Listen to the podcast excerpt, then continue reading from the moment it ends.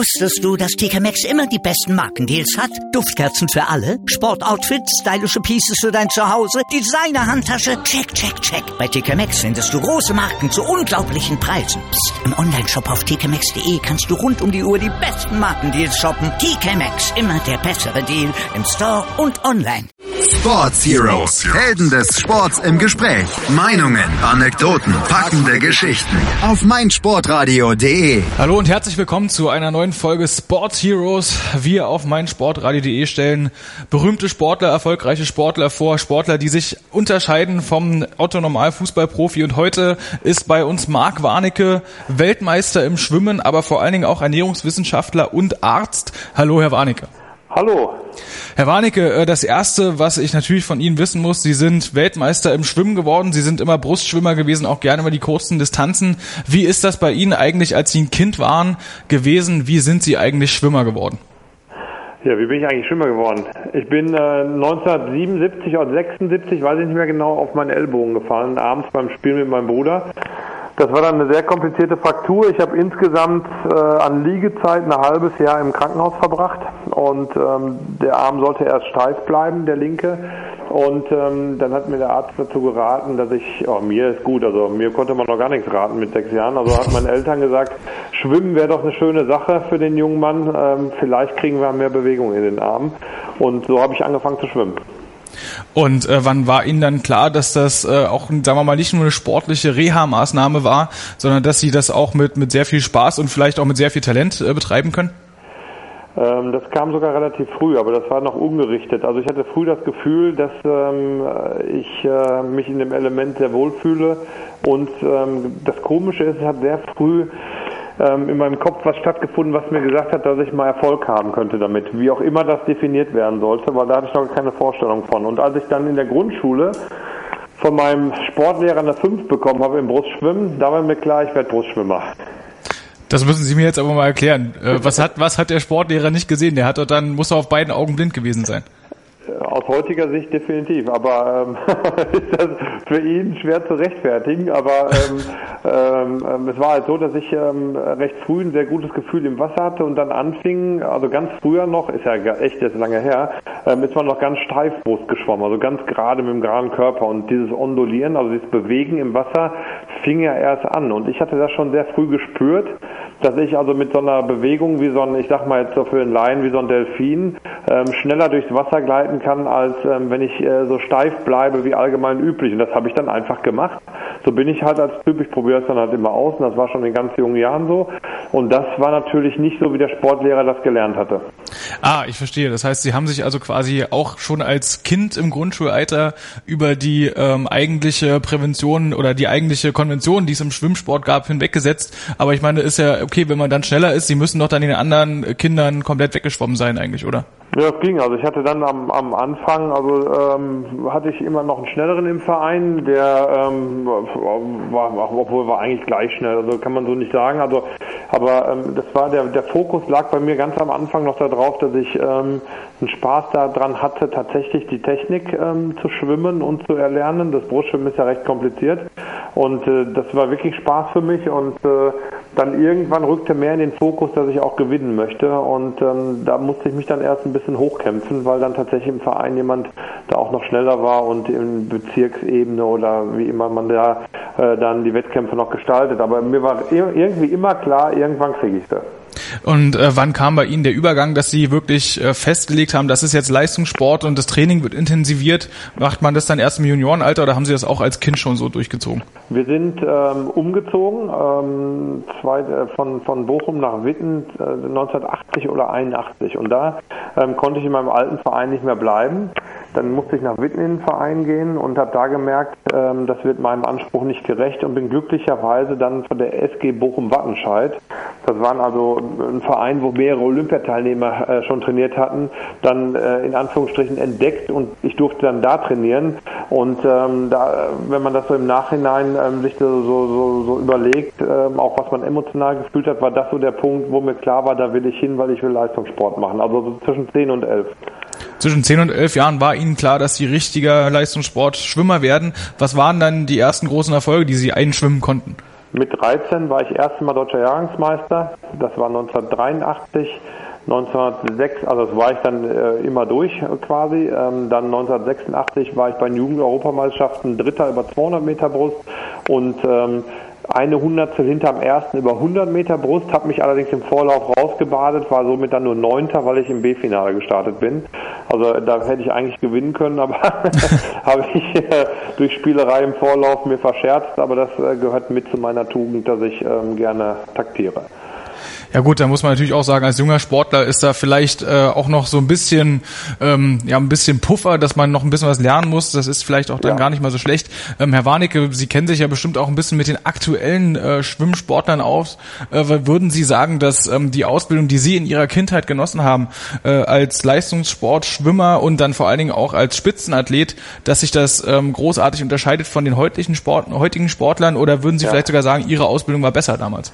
Ach ja, besser oder schlechter ist immer schwer zu sagen. Also ich würde, also man, es gibt ganz klare Differenzen tatsächlich und ähm, die sind heute schneller, als wir früher waren.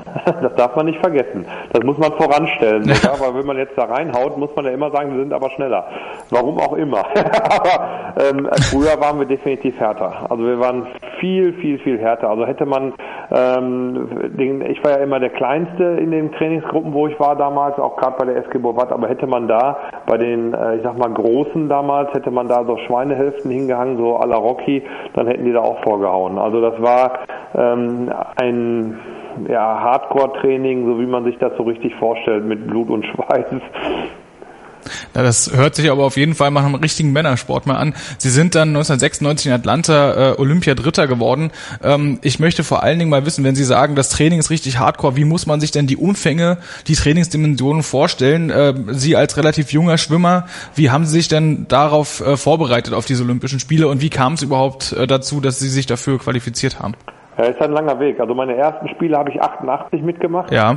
Da ähm, habe ich dann als ja, Jüngster im Team äh, mit Martin Herrmann damals zusammen, haben wir uns das so angeguckt und dann habe ich die Siegerehrung angeschaut. Ich weiß gar nicht, wie viel da ich war, 12. oder 16. weiß ich gar nicht. Auf jeden Fall habe ich mir die Siegerehrung angeschaut ähm, und ähm, hat gedacht, boah, da möchte ich mal hin, aber es war so unerreichbar für mich und ähm, Gut, dann äh, war ich 92 mit dabei. Da hatte ich aber ein äh, kleines emotionales, mentales Problem, auch gerade mit dem Verband und Bundestrainer, weil ich da die Ungerechtigkeit des Sports habe kennengelernt, nämlich bei den Olympischen Spielen 88, wo ich als schnellster Brustschwimmer nicht nominiert wurde für die Lagenstaffel. Und nach dem Vorlauf konnte ich gehen, obwohl ich eindeutig der schnellste war. Und ähm, das habe ich bis heute quasi nicht, äh, doch heute habe ich verstanden, aber ähm, nennen wir es einfach Willkür. Aber ähm, früher hatte ich das nicht verstanden, weil für mich die sportlichen Werte ganz, ganz groß waren und da war ich sportlich so enttäuscht. Ähm, das hat mir tatsächlich ein paar Jahre meine Karriere gekostet. Aber da muss ich jetzt nochmal kurz einhaken. Das ja. heißt, dass Sie tatsächlich, obwohl Sie äh, 1988 bei den Olympischen Spielen Top-Leistung gebracht haben, ja. für die Staffel rausgewählt. Wessen, ja. äh, wessen Entscheidung war denn das damals? Ja, das war vom Bundestrainer und man äh, damals Manfred Tissmann, der hat mir bis heute nicht gesagt, warum. Und ähm, es gibt da so im Hintergrund so ein paar Gerüchte, aber keiner will mir sagen, warum es dann wirklich so kam. Ich glaube, denen ist auch peinlich, weil ähm, eigentlich muss man ja Nachwuchssportler äh, fördern. Mich hat man noch Vorlauf schwimmen lassen, dann rausgetan und dann den äh, Mannschaftskollegen von Michael Groß eingesetzt, der aber eine halbe Sekunde langsamer war. Vielleicht sagt das ja auch schon alles. aber, aber eine halbe Sekunde ist im Schwimmsport auch tatsächlich auch fast äh, sowas wie gefühlte drei Jahre, oder nicht? Äh, jetzt habe ich die Frage nicht verstanden. Nein, also wenn Sie sagen, dass, dass äh, Ihr Ersatzmann oder der dann für Sie das Finale geschwommen ist, eine halbe Sekunde langsamer ist, das sind doch, das sind doch Jahre Unterschied ja, gefühlt. Richtig, einmal das und vor allem, aber viel schlimmer ist das, wenn man jetzt einen jungen Sportler hat, der ähm, wirklich, und das kann ich so sagen, wie es war, ähm, total an die sportlichen Werte glaubt. Und ähm, das waren für mich, äh, das war das einzige Gesetz, an das ich geglaubt habe, wenn man so möchte. Das waren die sportlichen Werte, Fair Play und sowas. Und wenn man dann so ausgenockt wird ähm, im Mittagsschlaf zwischen Vor- und Endlauf, in dem dann gesagt wird, nee, du schwimmst nicht, jetzt schwimmt der Langsamere, ähm, das ist ohne Erklärung, ähm, das ist äh, eine Sache, die hat mich tatsächlich zerbrochen. Das habe ich aber erst später bemerkt. Das war aber ein Riesenknick in meiner Karriere. Ja, Sie haben es gerade gesagt, bis 92, äh, bis zu den Olympischen Spielen waren Sie dann in einem mentalen Loch drinne. Wie hat sich das denn geäußert?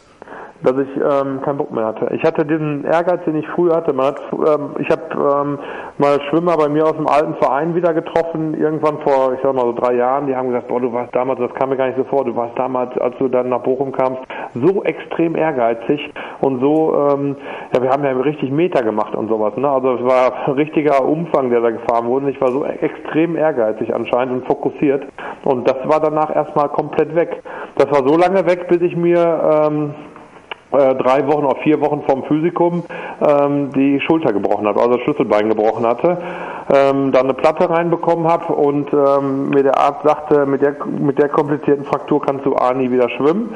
Dann hatte ich B das Physikum nicht, weil ich da nicht hingehen konnte, weil ich im Krankenhaus lag und C hat mich meine Freundin verlassen. Und als ich da so ganz unten war, da habe ich für mich den Entschluss gefasst, ähm, so höre ich nicht auf, da habe ich keinen Bock drauf. Ähm, ich tue jetzt alles in die Reha, um dann ähm, ähm, im Sport den Sport so zu beenden, wie ich immer gefühlt hatte, wo ich hingehöre. Da muss ich jetzt trotzdem noch mal kurz einhaken. In welcher Zeit war das? Äh, man muss vielleicht unseren Hörern auch mal sagen, Physikum heißt, äh, Sie sind quasi dann in Ihrer, ähm, in Ihrer zweiten Karriere neben dem Schwimmsport zum Mediziner dann ja. erstmal gescheitert sozusagen. Nee, ich bin äh, also ich bin ja, ähm, ich habe ja neben dem Sport ähm, im Fokus gehabt natürlich immer meine Ausbildung auch, was ja, ja. heute auch nicht mehr selbstverständlich ist und ähm, habe ähm, dann halt normal studiert und äh, dann war ich halt vorm Physikum, habe das ja auch nach 92 ähm, ja quasi so ein bisschen in, in, in den Fokus gerückt das ganze Thema mit mit ähm, Ausbildung und ähm, hatte ja wie gesagt die Lust am Sport ähm, ja, ich habe den Sport gemacht, aber nur weil ich konnte irgendwie. Also ist doof zu erklären. Ne? Ich bin auch noch deutscher Meister geworden, aber es war für mein Talent ja kein Problem in, in, so gesehen. Und ähm, äh, habe aber nicht mehr diesen Fokus gehabt, den ich vorher hatte. Und erst nach dem Unfall, als dann alles ähm, durch den Unfall quasi verloren ging, äh, sowohl mein Sport als auch ähm, alles andere privat und ja dann ähm, in der Ausbildung auch erstmal vorläufig natürlich, ähm, da ähm, bin ich wirklich erst zu mir gekommen. Und das hat total lange gedauert, weil man halt, äh, ich kenne ja viele Menschen, man läuft in so einem Hamsterrad und denkt nicht weiter nach, weil man steht morgens auf, arbeitet den Tag ab und geht wieder ins Bett und steht wieder morgens auf. Und so war das halt äh, eine Zeit lang. Ne? Ja, und äh, Sie haben es dann quasi nach diesem äh, schweren Rückschlag geschafft, sich wieder aufzurappeln. Und äh, das Ziel war dann eindeutig Olympia, äh, die Olympischen Spiele in Atlanta 1996. Hatten Sie äh, auf dem Weg dahin sich irgendwelche Etappen gesetzt oder war für Sie wirklich nur klar, diese Olympischen Spiele, da möchte ich was reißen? Ja, das war also das Comeback in Anführungsstrichen, also dass die meine 1994 hatte ich die Platte drin in der Schulter und das heißt, ähm, die kam irgendwann Mitte Ende 94 raus und ich habe in der Zeit für mich alleine trainiert, weil du fällst ja dann auch aus dem ganzen, ich konnte nicht mehr schwimmen, weil ich konnte meinen Arm nicht strecken und man muss den Arm strecken zum Schwimmen, also ja. konnte ich nicht mehr schwimmen.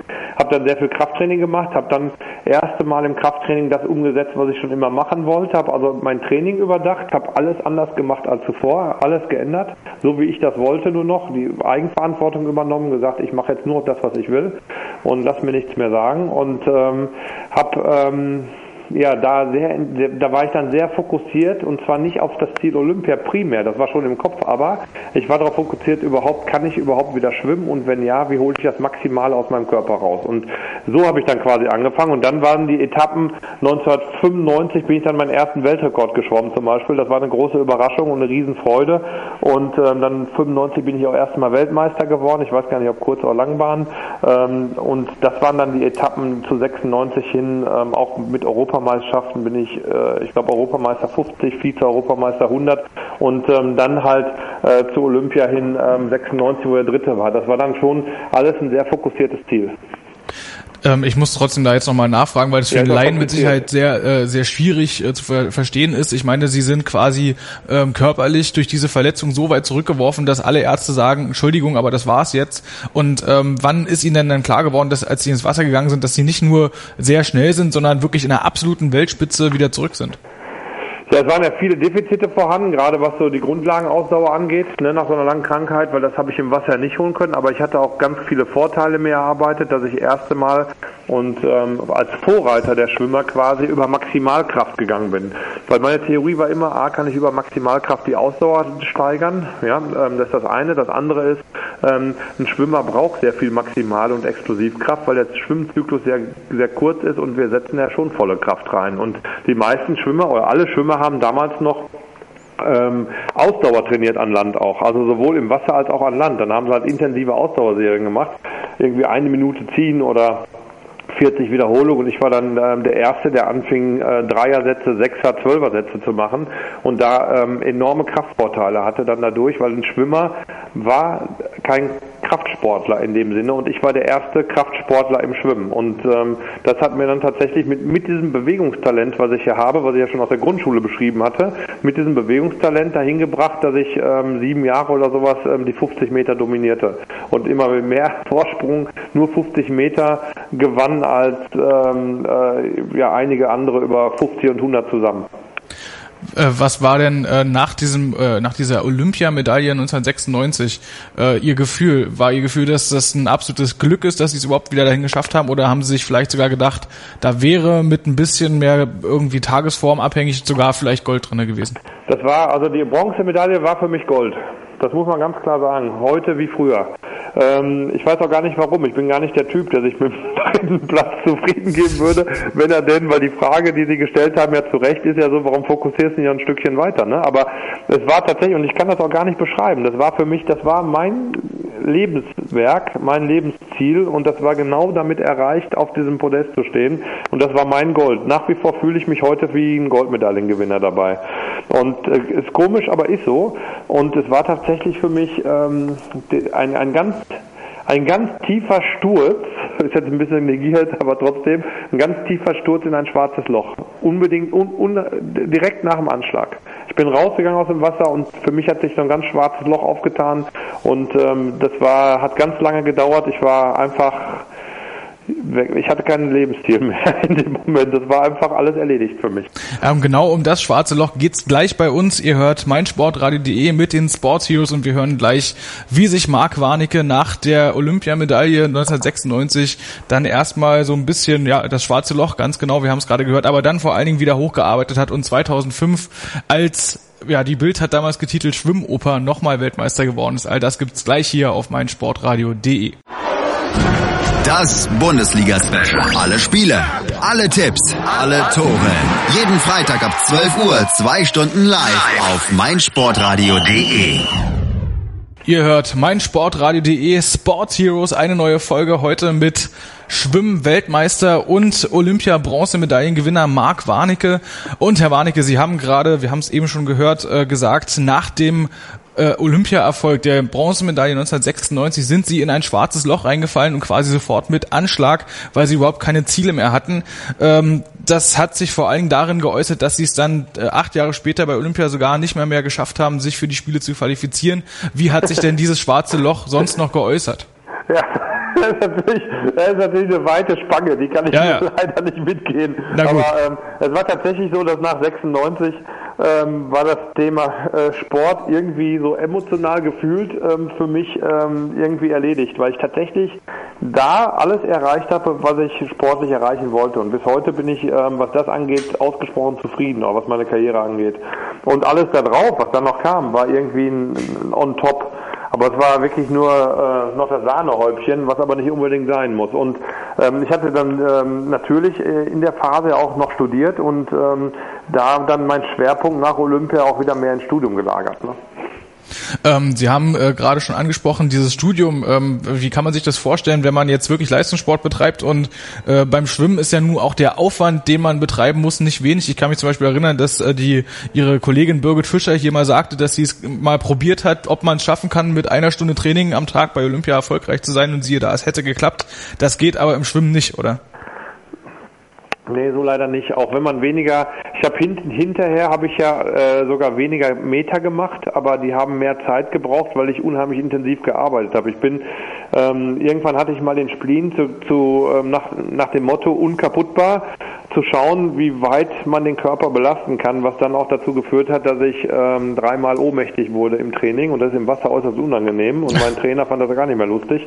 Aber ähm, man kann das wie so ein Rennpferd sich antrainieren, dass man umkippt. Also ähm, das heißt also, was ich damit sagen will, ist, auch wenn die Strecken kürzer werden im Training, heißt es nicht unbedingt, dass es lockerer wird. Ne? Nur weil man lang den Kopf ins Wasser steckt und lange da schwimmt, ist man nicht unbedingt besser trainiert. Und ähm, deswegen, äh, ja, das äh, kann, gibt da halt verschiedene Definitionen. Aber der Zeitaufwand ist halt enorm und vor allen Dingen, je härter man trainiert, das, also ich schaffe es ja in einer Stunde Training, mich so abzuschießen, dass ich dann ähm, fünf, sechs Stunden kein, kein, keine Zahl mehr lesen kann richtig oder mich irgendwo auf was anderes konzentrieren kann. Das ist ja das Dumme.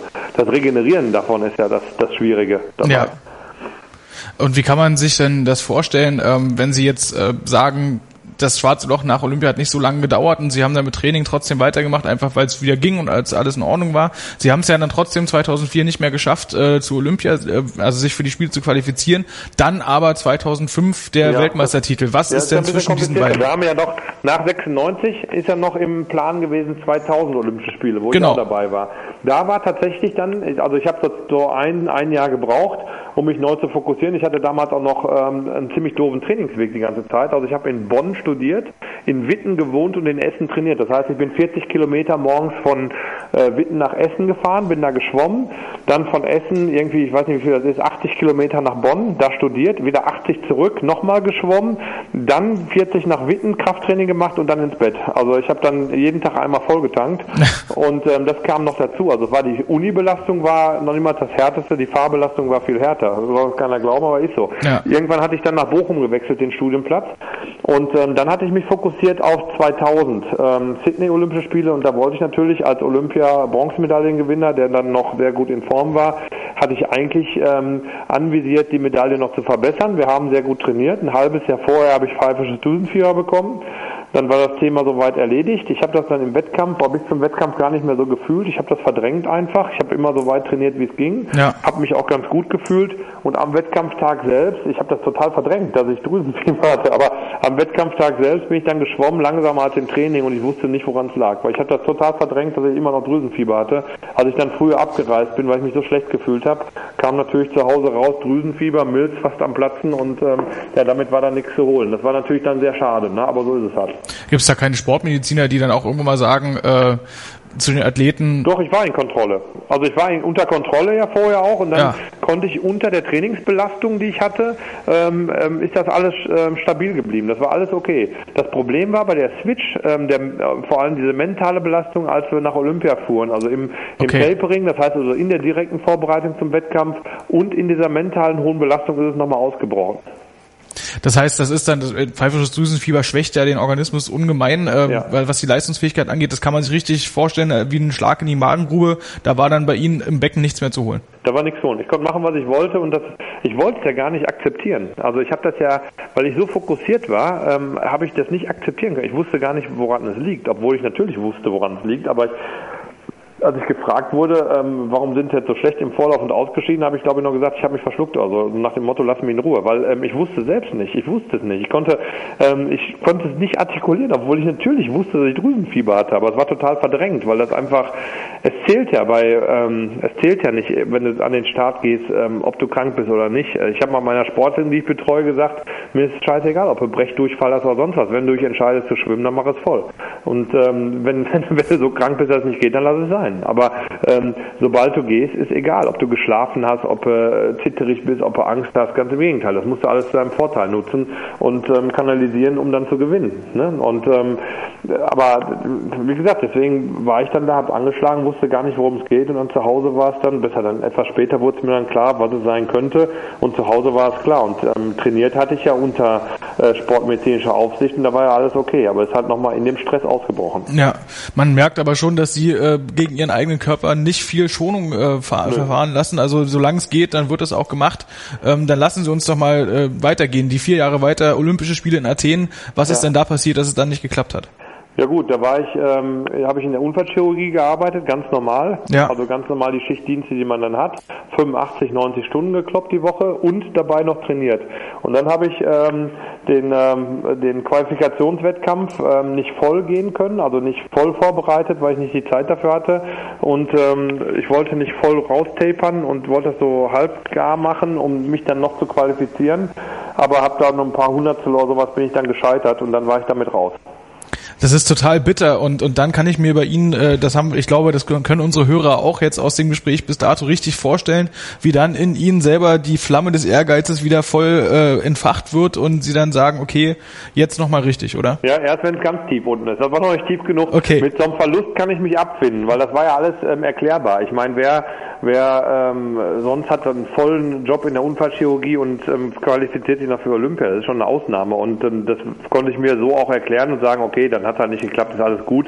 Ähm, ich sehe hier, ähm, äh, hier kämpft man mittlerweile um Menschenleben und nicht nur um äh, sportliche Erfolge, was ja definitiv ein Riesenunterschied auch vom Fokus irgendwann für einen selbst wird. Ja. Und ähm, dann war das auch okay für mich, ja. Und äh, aber das Dumme ist halt, dass ich dann in der Arbeit voll aufgegangen bin, also wie das dann so ist, also bei mir, dann war ich darauf fokussiert, was aber dann hatte, ähm, ich gehöre zu den Stresspressern, ja, und ähm, dann habe ich halt nicht mehr trainiert, weil ich bin dann auch so der Typ, äh, ich habe jetzt aufgehört, also mache ich nichts und ähm, habe dann ähm, durch mich dann noch mehr in die Arbeit gestürzt und ähm, in der Kantine die Dame, die meinte es immer gut mit mir, ähm, weil sie mich ja vorher noch mit der sportlichen Belastung auch kannte und jetzt hatte ich keine mehr und dann war das Gulasch, die vier Portionen im Mittagessen und abends oder so und die Pizza und sowas, das war dann zu viel und dann habe ich irgendwann 121 Kilo gewogen und mir gedacht, so geht's nicht weiter, weil ich kam gar keine Treppe mehr hoch. Ne? Und ähm, das ähm, hat dann bei mir den Switch gemacht, dass ich gesagt habe, ich mache eine Diät und ähm, habe im Stellenwechsel quasi die Freizeit in Anführungsstrichen genutzt, um dann äh, was für meinen Körper zu tun. Und daraus ist dann halt mit als 10 Kilo runter waren, habe ich mich schon ganz gut gefühlt, aber bin ich nicht geschwommen. Da habe ich nur Fitnesstraining gemacht und ähm, Radfahren, also Radergometer und Krafttraining gemacht, weil mit Krafttraining kann man ja effektiver abnehmen als mit äh, Ausdauertraining, äh, wenn man es gut macht. Und ähm, habe das erst über die Schiene gemacht. Da habe ich gemerkt, boah, ich bin ganz fit. Dann habe ich noch 5 Kilo abgenommen. Dann habe ich gesagt, komm, gehst du mal schwimmen, ist ja auch gut für den Körper. Und habe da gemerkt, also 15 Kilo leichter, bist ja schon gut dabei. Und dann habe ich im Endeffekt über 20 Kilo abgenommen. Ich glaube 23 in der Spitze und ähm, war da so gut drauf, dass dann die Idee kam, ähm, zu sagen, weißt du was, ich trete, glaube ich, nochmal an. und so ist das dann entstanden. Und genau in dem Moment, wo Sie sich entschieden haben, Sie treten nochmal an, äh, da, muss, äh, da müssen Sie doch dann quasi wieder an den Verband rantreten und sagen, hier, huhu, ich bin's. Ähm, wie ist denn dann quasi, wie sind Sie da wieder aufgenommen worden? Denn äh, Sie waren ja mit 35 Jahren und Sie haben ja gerade schon gesagt, eigentlich zurückgetreten ähm, und äh, als vollberuflicher Arzt unterwegs, da, da glaubt man doch wahrscheinlich von Verbandsseite auch, Sie wollen einen ein bisschen verschaukeln, oder nicht? Ach, keine Ahnung, da habe ich mir nie so einen Kopf drum gemacht, weil das war, ja, ganz früher war ich immer zu jung und dann kamen, sind dann so Sachen passiert, wie ähm, ich dann äh, über 88 berichtet habe, dass man dann in der Staffel als schnellzeitig nominiert wird. Ähm, hinterher war man dann irgendwann zu alt und hat dann trotzdem, oder hat dann, ich habe dann ja auch immer anders trainiert. 96 habe ich anders trainiert, einzige Olympiamedaille gemacht. 2005 habe ich anders trainiert, einzige Medaille gemacht für die Männer. Ähm, aber ähm, das, das wird ja nicht groß gefragt. Von daher habe ich das äh, mit dem Verband, ja, ist so, ist so eine eigenständige Institution, sage ich mal. Also ähm, ich bin eher erfolgsorientiert, sagen wir es so. Sie sind nicht verbandsorientiert, ich glaube, das haben wir jetzt schon durchhören können. Ähm, was den Schwimmverband angeht, da werden wir nachher übrigens auch nochmal drüber sprechen, aber jetzt kommen wir natürlich erstmal zur Weltmeisterschaft 2005. Da haben Sie den Titel geholt, natürlich im Brustschwimmen. Äh, da ganz einfach die Frage, als Sie angeschlagen haben und festgestellt haben, ja, es hat geklappt mit der Weltmeisterschaft, was war das für ein Gefühl? Ja, das war riesig, weil es ja nicht gut gelaufen ist. Das war ja, das ganze Jahr über war ich top in Form und ich bin ja ähm, schon sehr aufgeregt. Also ich bin einer der Sportler, die auch sehr aufgeregt immer sind und ähm, die, ähm, ähm, äh, die ganze Saison war super, super gut und dann ähm, schwimme ich Vorlauf, habe mich noch so ganz gut gefühlt, konnte ich also nicht so einschätzen, wie die Form ist. Sag dann, okay, komm, im Zwischenlauf gibst du mal Vollgas, um schon mal so eine Benchmark zu setzen und mit Vollgas war ich auf einmal Fünfter. Ich so, ach du Scheiße. und da äh, sind wir in den Übertragungswagen gegangen gegangen von, von ARD und ZDF und haben dann äh, Unterwasseraufnahmen uns angeguckt und geschaut, woran liegt. Dann habe ich mir festgestellt, dass ich voll verreiße und ich halt genau an diesem Tag mein großes Talent, das gute Wassergefühl, nicht hatte. Und dann musste ich halt taktisch alles umlegen und ich musste tatsächlich, hört sich jetzt doof an, aber ich mache mal kurz, musste ich mich darauf bemühen, also musste ich mich bemühen, lang und ähm, nicht Vollgas zu schwimmen, um dann die schnellste Geschwindigkeit quasi rauszukriegen. Ist ein bisschen kompliziert, erkläre ich jetzt gar nicht, aber es war halt, man musste umdenken. Also ich musste halt komplett umdenken und meine ganze Erfahrung reinbringen. Und deswegen war nach dem Anschlag, habe ich auch erst so ungläubig geguckt und ähm, war dann super, super, super erleichtert, ähm, als ich gesehen habe, ich habe doch gewonnen, weil ich kenne das Gefühl auch zu gut, dass man um eine Hundertstel oder zwei verliert. Ne? Das habe ich auch ähm, oft genug gehabt in meiner Karriere. Ne? Ja, aber es hat trotzdem äh, für sie hingehauen. Ähm, das ist übrigens nach wie vor ein total schönes Bild. Das kann man sich auf YouTube noch angucken, wie sie äh, das erst gar nicht so richtig äh, realisieren und dann wie die Freude rausbricht. Kann ich auf jeden Fall jedem empfehlen. Ähm, sie haben dann irgendwann 2007 dann wirklich endgültig gesagt, äh, jetzt ist Schluss mit Schwimmen. Ja. Allerdings war dann in der Presse zu lesen, 2013 wollen sie nochmal angreifen, äh, im Na, hohen Alter von 43 nein. Jahren. Nee, also 2007 habe ich aufgehört bei den deutschen Meisterschaften zwischen Vor- und Endlauf. Da bin ich Vorlauf geschwommen, war Vorlauf schnellster, ja. gehe zum Hotel und sag mir so, Mann, Mann, Mann, jetzt, aber konzentriere mich gerade, okay, der und der ist da, jetzt muss ich mich konzentrieren, so und so, mach das den Start, so, das, das, das, das.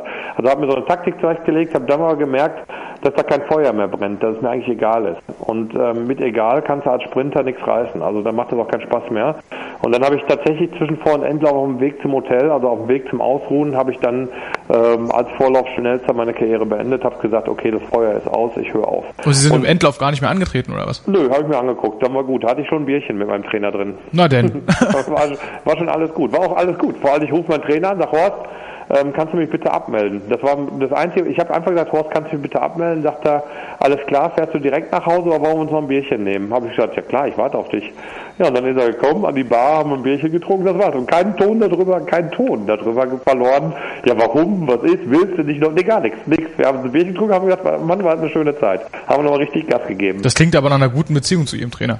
Ja, das hat sich ähm, auch ähm, sehr stark ähm, und ja, sag mal, partnerschaftlich verwandelt. Also oder ähm, ähm, äh, ist, ist so gewachsen. Also mein Trainer ähm, war für mich die wichtigste Person, gerade was so Sachen angeht wie das Management drumherum. Und das ja. ist für eine Person wie mich ganz, ganz schwierig. Und ähm, man muss mich ja auch als Sportler erstmal tolerieren und akzeptieren. Und dafür gehört ja, dafür braucht man ganz, ganz viel ja, da, dafür braucht man auch gut Deutsch, wie gesagt, ähm, der liebe Herr Kahn so schön, man braucht dafür Eier. Ne? Und ähm, man muss halt so ein Sportler wie mich, der dann auch selbst sagt, meinetwegen, die und die Serie will ich machen, also das muss man schon abkönnen. Ne? Da braucht man ganz viel Klasse für. Ne?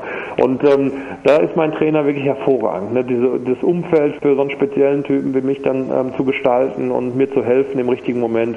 Und das war ist, ähm, wirklich, also da haben wir 2005 bis 2007 haben wir so perfekt gearbeitet, das war richtig genial. Das kann man auf jeden Fall, also das hört man bei Ihnen richtig raus, die Begeisterung, aber trotzdem äh, kann man in der Presse lesen, dass Sie 2013 nochmal so einen Comeback-Versuch irgendwie äh, starten ja, wollten. Genau, das war, das war kein Comeback-Versuch, das war, das hatte ich auch extra so gesagt. Ich habe mich bei der Presse gemeldet, habe gesagt, Jungs, ich will einfach mal nur gucken, was man aus einem alten Körper rausholen kann, aber ich weiß nicht, wo die Reise hingeht und bevor ihr euch erschreckt, dass irgendwo Mark Warnecke in den Meldergebnissen steht, sage ich es euch jetzt schon mal. Also es ist kein, es ist kein Comeback, ja. es ist einfach ein Versuch, was man noch mit über 40 Jahren so leisten kann und das hatte ich dann halt angefangen. Und was ist am Ende als Ergebnis dabei rausgekommen? Ja, ist ganz lustig. Also ist sehr viel sogar bei rausgekommen. Also super, super viel äh, richtig tolle Sachen, was Selbsterfahrung angeht und sowas. Echt tolle, tolle Sachen. Also ein, insgesamt mit die, die ein ganz schöner Abschluss meiner Karriere, weil ja. das, das ganze Bild rund macht. Ich meine, ich stand in mein erster Wettkampf war ein internationaler Wettkampf in Eindhoven. Da gehe ich in den Stellraum. Die ganzen Kinder, in Anführungsstrichen, ich will jetzt nicht böswillig, es soll nicht böse sein, also die ganzen Kinder, die da saßen, ähm, kannten mich ja so gar nicht. Vielleicht hat der eine oder andere mal was von mir gehört gehört, aber das war es dann auch schon.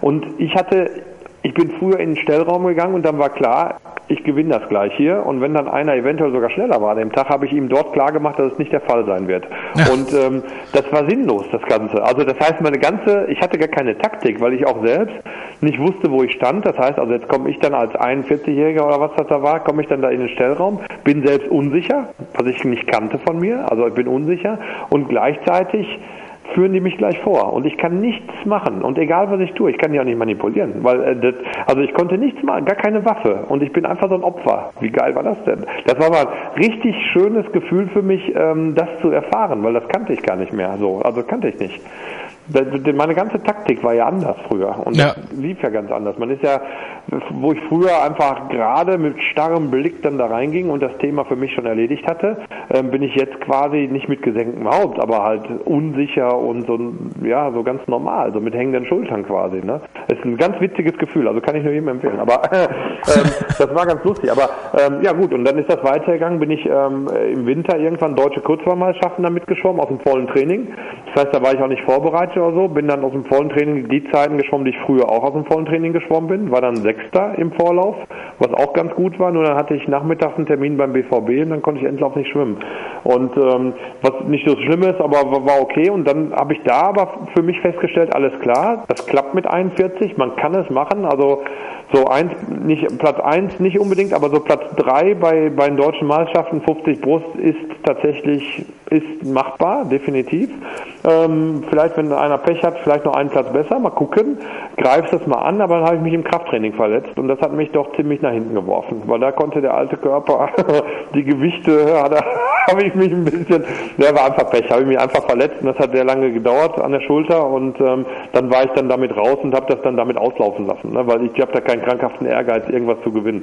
Damit haben Sie dann quasi einen Haken an Ihre sportliche Karriere gemacht, aber auf jeden Fall äh, hört sich das ja sehr äh, entspannt an, so ein Comeback-Versuch in, in dem Alter nochmal, beziehungsweise ist es ja, ja kein offizieller Comeback-Versuch. Comeback war ja wirklich nur, was kann der Körper leisten? Genau. Also das war wirklich, ich hatte nie den Fokus, ähm, irgendein Ziel zu erreichen, sondern ähm, hatte nur ähm, die Idee, was kann ich mit 40 Jahren noch machen, mit über 40 und es geht schon, aber es ist alles halt sehr knapp. Also es gibt dann ganz viele Parameter im Körper, die man beachten muss, ähm, was man verändern muss. Man ja. kann also nicht das vorher kopieren. Bevor wir jetzt gleich zu äh, Ihren eigenen Produktentwicklungen kommen, äh, die ja auch mit dem äh, Sport ganz, ganz extrem viel zu tun haben, habe ich mal noch zwei schwimmspezifische Fragen. Äh, die erste Frage, die ist vielleicht für den Laien äh, sehr interessant, für den Profi, der, der mag jetzt mal weghören. Was ist für den, für den Athleten eigentlich der große Unterschied zwischen Kurzbahn und äh, der normalen Wettkampfbahn?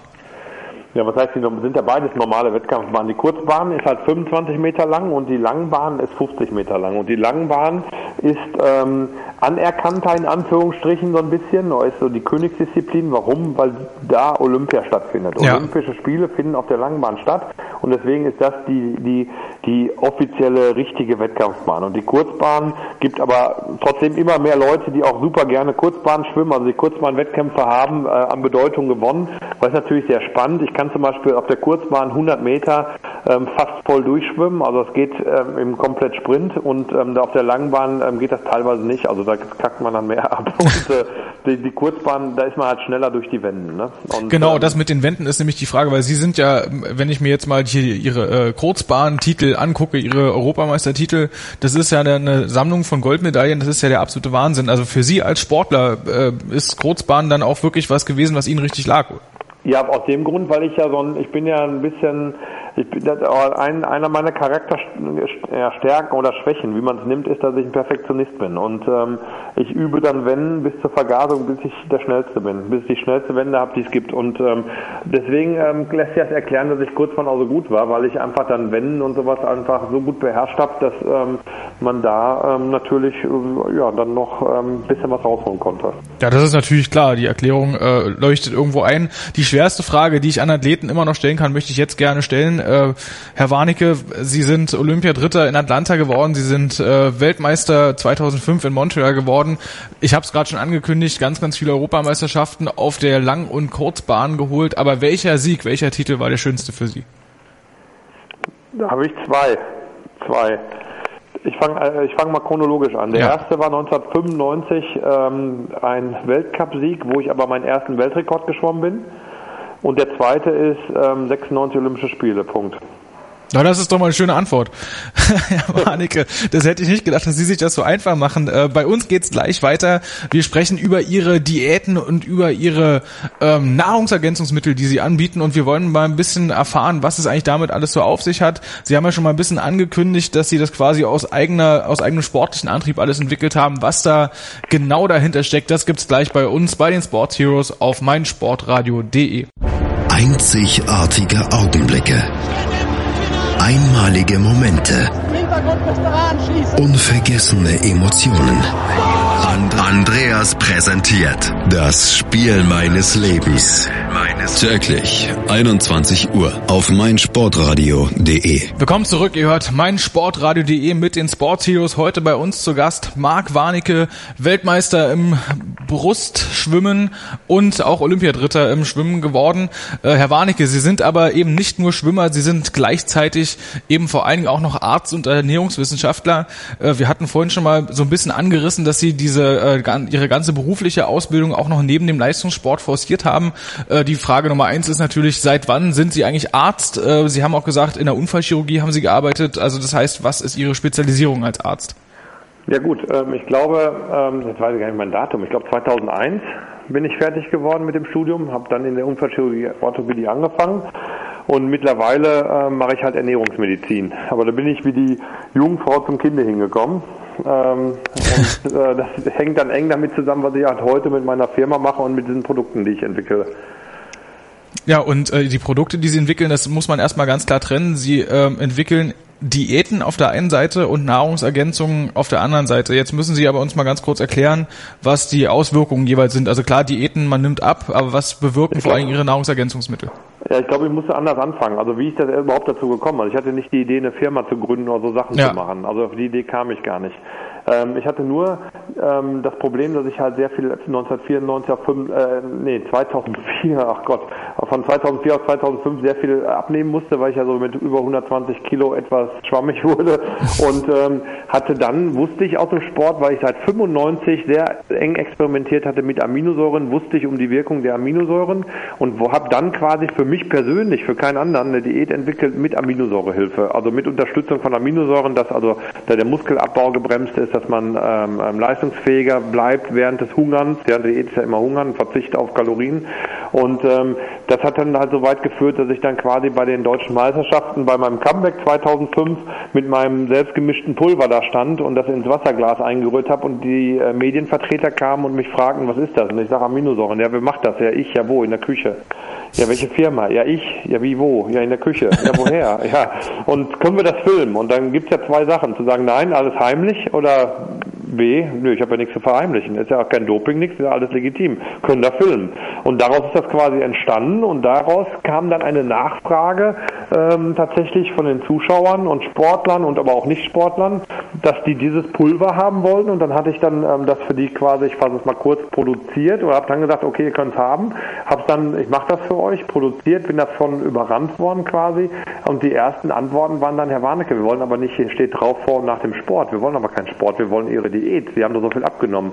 Und dann habe ich gesagt, alles klar, dann erkläre ich euch, wie ich das gemacht habe und dann habe ich quasi mein Diätbuch geschrieben, wo dann drin steht, wie man damit ähm, quasi abnehmen kann, hatte ich das erste Diätprodukt ähm, sozusagen dann entwickelt, was es dann in den Apotheken unter am Formula gab. Also und ein bisschen komplizierter. Das war der, das ging der Nachfrage nach und nicht der Idee. Das, ja, es ist ja ganz klar. Ich meine, Sie sind natürlich das, selber das perfekte lebende Beispiel dafür. Ähm, Sie haben es ja gerade gesagt, 23 Kilo in der Spitze abgenommen. Das ist natürlich ganz ordentlich und dabei aber trotzdem im Leistungssport weiter dabei geblieben. Ähm, Ihre Produkte, die Sie jetzt ähm, vertreiben, also sowohl Ihre Nahrungsergänzungsmittel auf Aminosäurebasis als auch Ihre Diäten. Ist es jetzt nur was für Leistungssportler oder ist es auch was für Leute, sagen wir mal, die im Breitensport unterwegs sind? Für wen ist denn das anbindbar? Nein, wir sind ja auch Partner von der größten Fitnesskette der Welt, also in deutschlandweit auch eine große, wie zum Beispiel Fitness First und haben auch mehrere Fitnessstudios, die wir beliefern. Das heißt also, dort sind ja nicht die Leistungssportler zu finden. Und wir sind ähm, in der, in, in der äh, Strategie natürlich auch gewachsen. Also wir haben, wir, wir kommen aus dem Leistungssport und Profisport und machen da auch sehr viel. Wir beliefern die meisten Fußballvereine und was weiß ich. Also ähm, das heißt also, oder Ruderachter als Beispiel, als Olympiasieger und so und beraten die. Also da sind wir im Leistungssport verankert verankert, aber machen sehr, sehr viel für den Breitensport. Und ähm, es sind ja, man muss ja unterscheiden zwischen Produkten, die eine Leistung steigern sollen oder aber auch bei Zielen unterstützen sollen, wie zum Beispiel ähm, Figurwunsch. Ich gehe ins Fitnessstudio, will abnehmen. Ähm, das Beste, was man da machen kann, ist tatsächlich, ähm, wenn man dann keine zuckerhaltigen Getränke während des Trainings trinkt, ja, und da relativ, also relativ nüchtern auch hingeht und dann meinetwegen nachher einen Eiweißshake mit wenig Zuckeranteil nimmt, dann geht man nämlich satt nach Hause, ähm, verbrennt weiter Kalorien und ähm, das unterstützt dann ähm, diesen Figurwunschgedanken und da sind wir weg vom Leistungssport. Ne? Also sie sind äh, ganz explizit eben nicht nur für Leistungssportler, trotzdem benutzen ja sehr viele Leistungssportler ihre Produkte auch. Sie haben es ja gerade schon mal angekündigt, äh, ein bisschen anklingen lassen. Der Ruderachter ist da wahrscheinlich äh, so ein bisschen das Flaggschiff, äh, wenn man äh, das mal so sagen darf. Sie haben auch einige Fußballvereine mit in ihrem Portfolio mit drin. Ähm, ja, einige ist gut. Einige viele? Was heißt einige? Einige viel. Also wenn mir, mir fällt nur gerade ein, die offiziellen, die wir offiziell nennen dürfen. Ähm, Borussia Dortmund, Mönchengladbach, Frankfurt, Kaiserslautern, Hertha BSC und jetzt vergesse ich noch ein paar. Aber ähm, Brose Basket, ich weiß nicht, also also Vereine, die ähm, ähm im Leistungssport ähm, doch sehr etabliert sind. Ja, das kann man, glaube ich, mal so stehen lassen. Ähm, trotzdem habe ich natürlich noch eine Frage, ein paar Fragen zu ihren äh, zu ihren Produkten. Ähm, vor allen Dingen, weil es ja immer mal wieder die äh, leidige Doping-Situation gibt. Ähm, ich denke vor allem zurück an den Fall Efi Sachenbacher, der jetzt gerade im, im letzten Winter passiert ist, die er äh, quasi mit irgendwelchen Nahrungsergänzungsmitteln dann auf der Dopingliste stehende Stoffe aufgenommen hat. Da muss ich jetzt natürlich, äh, da sind Sie jetzt quasi auf der anderen Seite, Sie entwickeln ja selber solche Produkte und Sie müssen ja selber auch irgendwie Sorge dafür tragen, dass das ähm, mit den Dopinglisten irgendwo in Einklang steht. Wie können Sie das denn garantieren?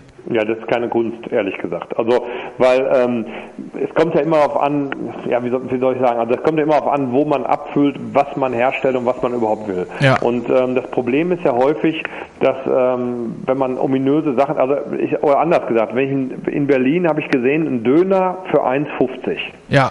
Was erwarte ich da? So, das ist das eine. Und das ist bei diesen Produkten genau das Gleiche. Und bei das ist an der an der an der Fleischtheke ebenso. Wenn ich da 100 Gramm ähm, Fleischwurst für für für 69 Cent finde, dann weiß ich, das kann keine Qualität sein, weil es dann günstiger als als als, als Hundefutter. Ja. Und ähm, das ist bei so Produkten auch. Das ist immer das Erste. Also dass man Qualität hat, nur mal ihren Preis. Das ist das eine. Dann ähm, so wie wir herstellen, wir haben ja alle Siegel und wir wissen ja, wo wir was herstellen und ähm, ähm wir stellen ja auch selbst her und ähm, das heißt also, wir wissen, was wir reintun. Wenn man weiß, was man reintut, ähm, kommt es auch nicht zu ungewollten Verunreinigungen. Das ist einmal das Erste. Das nächste ist, ähm, wenn Leute dann Produkte nehmen, die nicht getestet werden dahingehend oder die auch ähm, irgendwelche äh, ominösen Wirkungen haben sollen oder irgendwann mit Anabol schon da drauf steht, dann ist das natürlich schon ein Risiko. Ja? Und dann ist man da auch ein bisschen selbst schuld, weil man kann nicht sagen, ich habe, äh, äh, ich weiß gar nicht bei, bei der EFI, ob das auf dem Nahrungsergänzungsmittel zum Beispiel drauf stand. Ja, wenn da zum Beispiel drauf stand, das was drin ist, dann ist es ja, kann man nicht sagen, dass es verunreinigt ist. Ja, das, das wäre dann, äh, da muss man schon lesen. Und ähm, andererseits ist da ja wohl im Hintergrund so ein, so ein Guru gewesen, ähm, was ja auch immer so ein Thema ist, weil die wollen sich ja auch irgendwie ähm, an den Athleten binden durch irgendwelche Tricks und Kniffe und was weiß ich. Und da muss man einfach die Finger von lassen. Ich sag mal, seriöse Anbieter haben ein Problem der Verunreinigung definitiv nicht. Genau, das ist nämlich die große Frage. Da muss man vielleicht auch erstmal den Brückenschlag zurückmachen. Diese Nahrungsergänzungsmittel, was sollen die denn eigentlich bewirken? Die sollen ja unterstützen beim Training. Äh, die können ja das Training an sich nicht ersetzen. Was ist denn quasi die Wirkung, die Sie mit Ihren Produkten erzielen möchten? Ja, die können auch die Ernährung nicht ersetzen. Also das ist ganz, ganz wichtig. Der wichtigste Punkt, wenn wir Sportler beraten, ist erstmal, wie ernährt ihr euch? Wenn jetzt einer herkommt und sagt, ich mache morgens, mittags, abends Fastfood, der braucht gar nicht anfangen. Das heißt also, ich will ja Lücken, Lücken im System ähm, optimieren optimieren. Das heißt, ähm, die, Nahrungsergänzung ist ja nicht mehr und nicht weniger als eine Optimierung der Ernährung, weil ich kann zum Beispiel, ich sage mal ein bisschen so, so plakativ, ich kann ja ähm, äh, Salat ist ja super und Gemüse, aber nicht vom Wettkampf, weil das verdaue ich zum Beispiel schlecht, ja, oder ähm, deswegen eine Wettkampfernährung ähm, ist Nahrungsergänzung super gut, weil das halt ähm, ich weiß, was da drin ist, ich kann es leicht verdauen und so weiter. Es hat also viele Vorteile diese Zubereitungsform, weil die Proteine zum Beispiel in Proteingetränken sind ja schon gespalten, das heißt besser aufnehmbar ähm, im Vergleich zu so einem Schnitzel, sag ich mal, ja, ja. Ähm, geht es schneller in den Körper. Also ich habe viele, viele Vorteile. Aber ähm, die ersetzen niemals die gesunde Grundernährung. Das ist Nummer, Nummer eins. Und B ist, das Wichtigste, was Nahrungsergänzung kann und soll, ist ähm, die Regeneration steigern. Das ist das Wichtigste. Dann kommt dazu ähm, zum Beispiel im Sommer ähm, Mineralienausgleich sorgen. Wenn jetzt zum Beispiel jemand im Sommer in der Mittagshitze joggen geht, Triathleten, die, die, die trainieren den ganzen Tag. Da gibt's keine Pause, da gibt's auch kein Hitzefrei. Ja? Also die trainieren den ganzen Tag, die müssen auf ihren Natriumhaushalt und Mineralhaushalt achten unheimlich. Da, da, die brauchen definitiv Mineralgetränk, während sie laufen. Unabhängig jetzt von diesen Kohlenhydraten oder so, was sie als Energieträger brauchen. Ne? Ähm, aber das kommt dann irgendwann ab einer Belastungszeit dazu. Das heißt, es ist einfach ähm, ein systematischer Umgang mit ähm, Nährstoffen ganz normal. Und wenn man dann guckt, ähm, äh, wenn gesagt wird, ja, Nahrungsergänzung, das ist ja, da könnte ja was drin sein. Wir füllen unsere Shakes, unsere Fertigshakes, also unsere Milchshakes hier mit, mit Protein angereichert, füllen wir da ab, wo sie dann im Supermarkt auch ihre Milch kaufen. Gleiche Abfüllanlage. Das heißt, wenn jemand sagt, das ist verunrecht, dann darfst du auch gar keine Milch mehr trinken, weil es das gleiche, aus dem gleichen Rohr kommt das. Ja. Nur unsere ist noch zusätzlich angereichert, also dann ähm, ähm quasi vom Inhaltsstoff, vom Rohstoff wertvoller. Wenn man jetzt aber zum Beispiel nochmal auf äh, ihre Diäten zurückkommt, ja. die sie ja mit Aminosäureunterstützung machen. Aminosäure hat ja, äh, oder Aminosäuren haben ja auch eine, eine muskelaufbauende Wirkung irgendwo. Also die, die wirken ja quasi diesem Muskelschwund, den man eigentlich bei Diäten hat, so ein bisschen entgegen. Ja. Ähm, Gibt es da irgendeine Gefahr, sagen wir mal, dass das irgendwie als Doping äh, gewertet werden könnte? Nein, gibt es einfach, kann ich nur Nein sagen. Brauche ich gar nicht weiter zu sagen, nein, gibt's nicht. Also ich habe halt, ähm, wenn eine Diät ist ja immer ein Zustand, ein kataboler Zustand. Also es gibt ja zwei Wörter, Anabol aufbauend, Katabol abbauend. Ja. Und die Diät ist per se für den Körper katabol, das heißt abbauend. Das Dumme ist halt, dass der Körper so gestrickt ist, dass er natürlich nicht so dumm ist und seine Fettreserven zuerst los wird, sondern er geht immer erst über die schnell regenerierbaren Sachen, so wie, wie, wie Muskulatur oder sowas. Also das heißt, ich habe dann, dann, dann den Proteinstoffwechsel erst, ich verliere Proteine, damit ähm, natürlich auch, das haben ja die Crash-Diäten, haben ja alle den Nachteil, dass ich zuerst, also das erste, was man verliert, die ersten Tage ist Wasser. Wo, woher kommt das? Aus den Kohlenhydratspeichern, also aus dem, also aus dem Glykogen, weil Glykogen mit Wasser gebunden ist. Mhm. Wenn die Speicher leer gehen, verliere ich natürlich direkt zwei, drei Kilo an Gewicht, habe aber am Fett nichts verloren. Das nächste ist, durch diese, durch diese, die, die Hungerphase, die ja dann passiert, verliere ich auch äh, am Proteinumsatz, das heißt, ich verliere auch Muskulatur, ich werde also schwächer. Aber die Muskulatur ist ganz wichtig für den Grundumsatz, auch gerade nach der Diät, weil das meiste vom Grundumsatz, das heißt den Umsatz, den der Körper hat an Kalorien, selbst in Ruhe, wird durch das Organ Muskel geleistet. Und ähm, deswegen ist es so wichtig, die Muskulatur zu erhalten. Deswegen ist es auch super, wenn man Krafttraining macht zur Diät und nicht Ausdauertraining, weil ähm, das ähm, Ausdauertraining als Add-on auch gut, aber Krafttraining ähm, würde ich primär fokussieren. Und ähm, dann ähm, gleichzeitig, wenn man da zum Beispiel Aminosäuren gibt in gewissem Maße, hat man ähm, stoffwechselunterstützende ja, ähm, ähm, ähm, Möglichkeiten, die dann eine Diät wesentlich einfacher und effektiver machen. Das war eigentlich der Hintergedanke meines ersten Diätmodells. Ich kann es absolut nachvollziehen. Äh, es ist uns auch schön, Sie geben uns hier gleichzeitig noch so ein bisschen Einblick in diese ganzen, äh, in diese ganzen Diäten, Technologien und was im Körper passiert. Man hat als äh, Hörer hoffentlich den, den Eindruck, dass man ein bisschen klüger wird hinterher. Ich habe vor allen Dingen, ähm, wenn man mal in andere Sportarten geht, Sie als Schwimmer ähm, hatten ja, sagen wir mal, immer vor allen Dingen, ja, Schwimmer haben ja immer einen super Körperbau. Ich gucke mir zum Beispiel Skispringer an. Skispringer hungern sich ja runter, bis sie auf dem BMI von 18 oder 17 oder was, wo man ja fast schon ich sag mal, im Volksmund von Magersucht reden muss. Ähm, deswegen mal die Frage jetzt an Sie als Experten, ab wann wird so eine Gewichtsabnahme äh, gesundheitsgefährdend? Ja, es äh, haben ja, gab ja in der Vergangenheit einige Skispringer, die ein bisschen dran zu knacken hatten, auch psychisch irgendwann. Und ähm, einfach so aus dem Gefühl raus. Ich will keine Sportart schlecht machen, aber ich finde das ähm, äh, sportlich und medizinisch betrachtet schwierig. Das ist nun mal so, dass dieser Sport dieses Opfer quasi ähm, schon verlangt, weil mit weniger Gewicht äh, fliegt es natürlich weiter. Und ähm, aber ähm, ich persönlich finde es nicht gut. Es ist auf jeden Fall schwierig. Äh, wie kann man denn sich das vorstellen, wenn man jetzt Sportler ist? Und klar, Sie hatten ja vorhin selber das Beispiel am eigenen Leib äh, geschildert mit 120 Kilo, dass man dann äh, was machen muss, dass das quasi, also Sie haben ja auch gesagt, das waren keine 120 Kilo Muskeln, sondern schon ein bisschen Speck mit dabei, dass man dann abnehmen muss, um die Leistung zu steigern, ist klar. Aber was ist denn zum Beispiel, ich erinnere mich an eine Maria Riesch im Ski Alpin, die äh, tatsächlich auch an Muskelmasse abgespeckt hat, um schneller zu werden. Ähm, wie kann man sich das denn eigentlich vorstellen? Ähm, an Muskelmasse abgespeckt und Stand.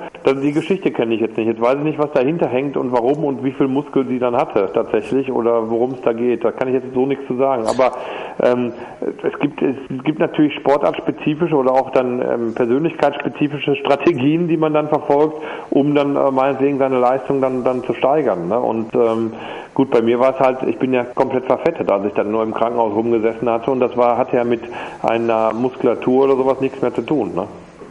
Ja, das ist natürlich äh, völlig klar. Ja, das, das Beispiel Maria Riesch ist vielleicht auch ein bisschen weit weg vom Schwimmen. Äh, Herr Warnecke, ich möchte aber trotzdem ähm, jetzt zum, zum Abschluss äh, Ihrer Produktlinie, ähm, ähm, dass wir, wo wir jetzt gerade darüber sprechen, nochmal äh, die Frage an Sie stellen, wenn man jetzt äh, als Leistungssportler zu Ihnen kommt, was ist der normale Weg? Sie sagen erstmal, Sie gucken sich an, was derjenige oder diejenige ist. Ähm, was können Sie dann weiterempfehlen? Wann empfehlen Sie eine Diät zum Beispiel?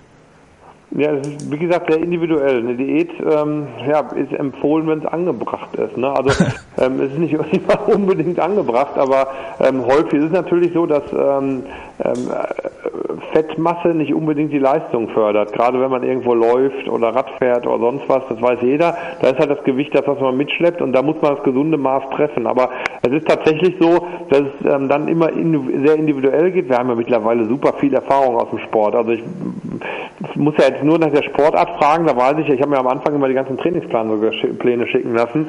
Ich muss mich nur nach der Sportart, ähm, muss ich nur wissen, welche Sportart, dann weiß ich schon ungefähr die Belastung, dann wird man dann nochmal ein bisschen spezieller, dann ähm, ähm, fragt man, wenn ein Problem ist in der Ernährung, das heißt, jemand mit dem, mit dem, das gibt's häufiger, mit dem Problem kommt, ich bin zu dick, ähm, ich kann machen, was ich will, ich esse schon gar nichts mehr und ich nehme nicht ab, dann ähm, analysieren wir das, dann finden wir sehr schnell den Fehler, der ist aber immer relativ unterschiedlich, aber dennoch relativ einfach zu finden, dann stellen wir die Athletin oder den Athleten darauf ein und dann ist gut. Aber das Umgekehrte gibt es übrigens auch. Ich betreue eine Athletin, die ist immer zu dünn. Ne? Das ist natürlich, äh, vor allem wenn so unsere weibliche Hörer das jetzt äh, hören, ist das ein ganz, ganz, ganz spezielles Problem, wenn man immer zu dünn ist. Ja. Das ist aber, aber wirklich so, weil ähm, die ist also sehr angehaucht auf natürliche Ernährung und ja. vegan so ein bisschen und so und dann muss man sich schon dazu überreden, dass man dann doch auch mal eine richtige Proteinquelle dazu nimmt und schwupp gewinnt sie drei Kilo Masse, also Muskelmasse tatsächlich. Also schwupp nicht, aber durch Training und ähm, richtige Substitution macht das dann bei ihr richtig was aus zum Beispiel. Ja. Auf jeden Fall möchte ich mich aber jetzt, da wir nämlich unsere Interviewzeit schon fast äh, am Ende erreicht haben, bei Ihnen herzlich bedanken, Herr Warnecke. Sie haben aber, weil das jeder Sportler bei uns immer darf, zum Ende des Interviews noch äh, einen Song, den Sie sich wünschen können, denn wir spielen zwischendrin auch ein bisschen Musik. Haben Sie ein Lied, was vielleicht Sie beim Training unterstützt hat oder bei Ihren medizinischen Studien unterstützt hat? Irgendwas, was Ihnen jetzt auf dem Herzen liegt? Boah, ich habe jetzt keins gerade aktuell. Was sind Sie eher von so einem Musiktyp? Sind Sie eher jemand, der elektronische Musik hört oder auch alles, was im Radio querbeet kommt, Rockmusik? Ja, eher so wie, äh, ja, eher was, äh, etwas Härteres. Aber mir fällt jetzt gerade nichts ein, was ich mir jetzt da wünschen könnte, ehrlich gesagt. Na, dann werden wir jetzt einfach mal unser Archiv nach etwas Härterem durchsuchen und dann gucken wir mal, was es alles noch so gibt. Auf jeden Fall bedanke ich mich ganz herzlich bei Marc Warnecke. Nicht nur Weltmeister im äh, Brustschwimmen und Olympiadritter im Brustschwimmen, sondern auch, wie wir gerade gehört haben, Ernährungsmediziner und Entwickler von Diäten und Nahrungsergänzungsmitteln. Es war ein sehr schönes Interview. Danke, dass Sie sich die Zeit genommen haben für uns. Gerne, vielen Dank auch. Nächste Woche geht's an der Stelle natürlich auch wieder weiter mit einer neuen Folge von Sports Heroes. Ihr hört meinsportradio.de und eine schöne Woche noch. Ja, liebe Hörer, mein Name ist Birgit Fischer. Ich habe schon ganz viele Medaillen gewonnen im Kanu-Rennsport, im Kajakpaddeln und ja, ich grüße alle Hörer, die jetzt meinsportradio.de hören. Hören, was andere denken auf meinsportradio.de.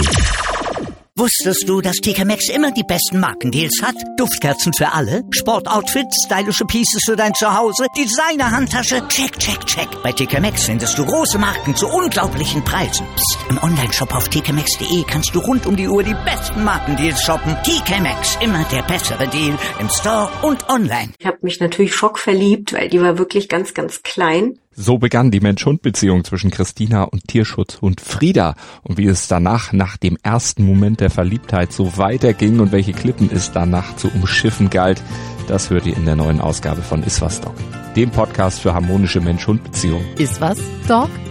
Mit Malte Asmus. Überall, wo es Podcasts gibt.